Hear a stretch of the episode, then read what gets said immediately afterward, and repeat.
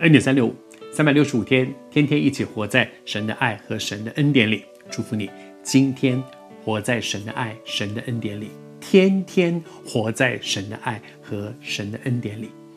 主来的日子近了，主提醒我们这些基督徒，我们不可以迷迷糊糊的过日子，而是真的很很意识到，主真的来的日子近了，把握机会，广传福音。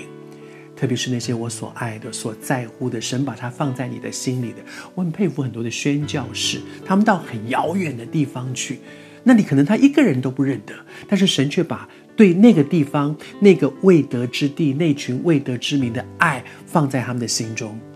在在我们的教会里面，有一些人去印度，有有一些人去到一些啊回教的世界，有一些人去到各式各地，我都觉得真的很佩服，因为那里。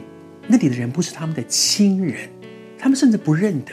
可是神就是把那些负担放在他们的心中，他们付很大的代价，甚至举家搬到那里去。我想主也提醒我们其他的人，也许不是每一个基督徒都要做宣教士，但是就在我们周围，会不会有很多的人真的，人们需要主，今生需要主，在永恒里面更需要主。求主恩待我们，让我们跟上去，以至于神说主来的日子近了，所以我们要警醒，要醒过来，不要迷迷糊糊还在那里沉睡。另外一方面要预备，然后我们预备自己做些什么呢？主说：“谁是那忠心有见识的仆人？”主希望我们这些人去做我们该做的事。每一个人，仆人是什么？是做主人要我们做的事。我们每一个基督徒都有神呼召你、呼召我去做的事，但是我们不要是那个迷迷糊糊的，要是忠心而有见识的。忠心是我很认真的做，有见识呢是知道怎么做、该怎么做。对什么事有见识呢？后面说这样的人是按时分粮，按时是第一部分。什么叫做按时？就是知道现在是什么时刻做什么样的事，现在是什么时刻做什么样的事。现在是天气非常冷的时候，哇，你你可能要把火炉准备好，你可能要把烤箱准备好。现在是非常冷的事情，你一直去买冰块干什么呢？